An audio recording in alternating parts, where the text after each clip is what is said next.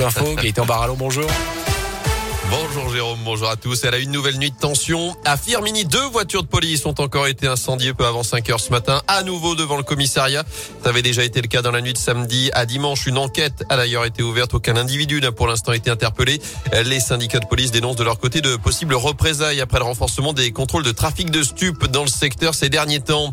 Dans l'actu également, il termine l'année à la maison à Pélussin. Les 200 élèves du collège Saint-Jean ont repris les cours à distance hier en cause l'épidémie de Covid qui touche le personnel de l'établissement. Le premier de la Loire a fermé ses portes à cause du virus. Deux professeurs, une secrétaire, le directeur ainsi que deux personnes chargées de la restauration ont été testées positifs. Conséquence donc, le collège et l'école primaire à proximité ont été fermés depuis vendredi. Mais pas question de mettre les élèves en vacances anticipées. Les cours en distanciel font donc leur retour.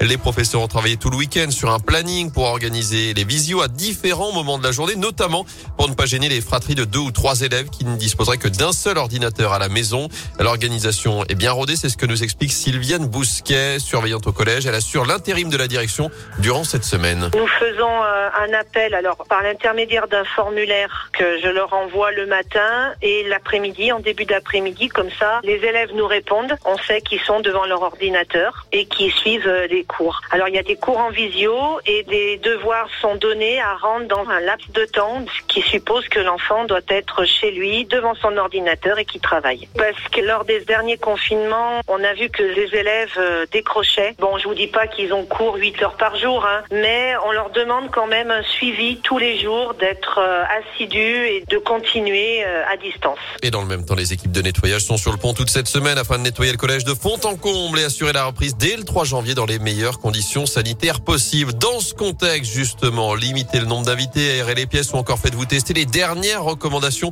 du Conseil scientifique avant les fêtes de fin d'année face à l'émergence du variant Omicron. Le Conseil préconise également d'éviter les grands rassemblements ou de les maintenir avec passe sanitaire et port du masque.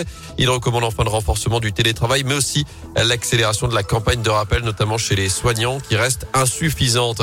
Et justement, un dernier rappel, les plus de 65 ans qui se sont fait vacciner pour la dernière fois le 15 mai ou avant ont jusqu'à demain pour faire leur dose de rappel, sans quoi leur passe sanitaire sera désactivé. C'est aussi ce mercredi que débute la vaccination des enfants de 5 à 11 ans à risque.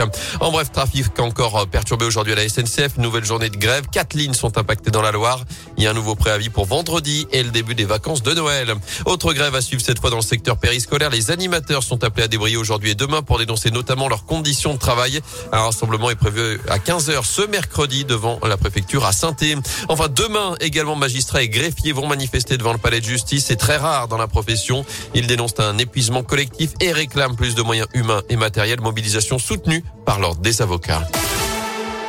Du sport du foot, le dossier pourrait se décanter dans les prochaines heures. Pascal Duprat est attendu dans la journée à saint C'est ce que révèle ce matin nos confrères du Progrès. L'ancien entraîneur d'Evian, Toulouse et Caen débarquerait avec deux adjoints pour prendre la tête de l'AS Saint-Etienne. Enfin, Paris-Real Madrid et Lille-Chelsea, deux des affiches des huitièmes de finale de la Ligue des Champions.